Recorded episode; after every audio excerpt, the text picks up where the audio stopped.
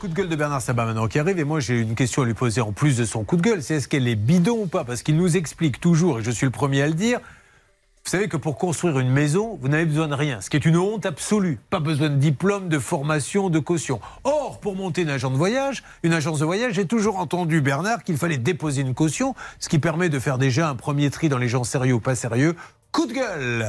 Tout de suite sur RTL, un coup de gueule. Bernard. Oui, oui, Julien, on s'improvise pas agent de voyage. Il faut donc déjà une expérience professionnelle. Il faut une caution bancaire à hauteur de 200 000 euros et un numéro d'immatriculation chez Atout France. Donc, si vous n'avez pas ces trois éléments sur les factures ou sur les publicités, c'est une, une agence totalement fictive. Donc, ça, c'est la première information. Deuxième élément que vous a donné, donc Charlotte, est très intéressant.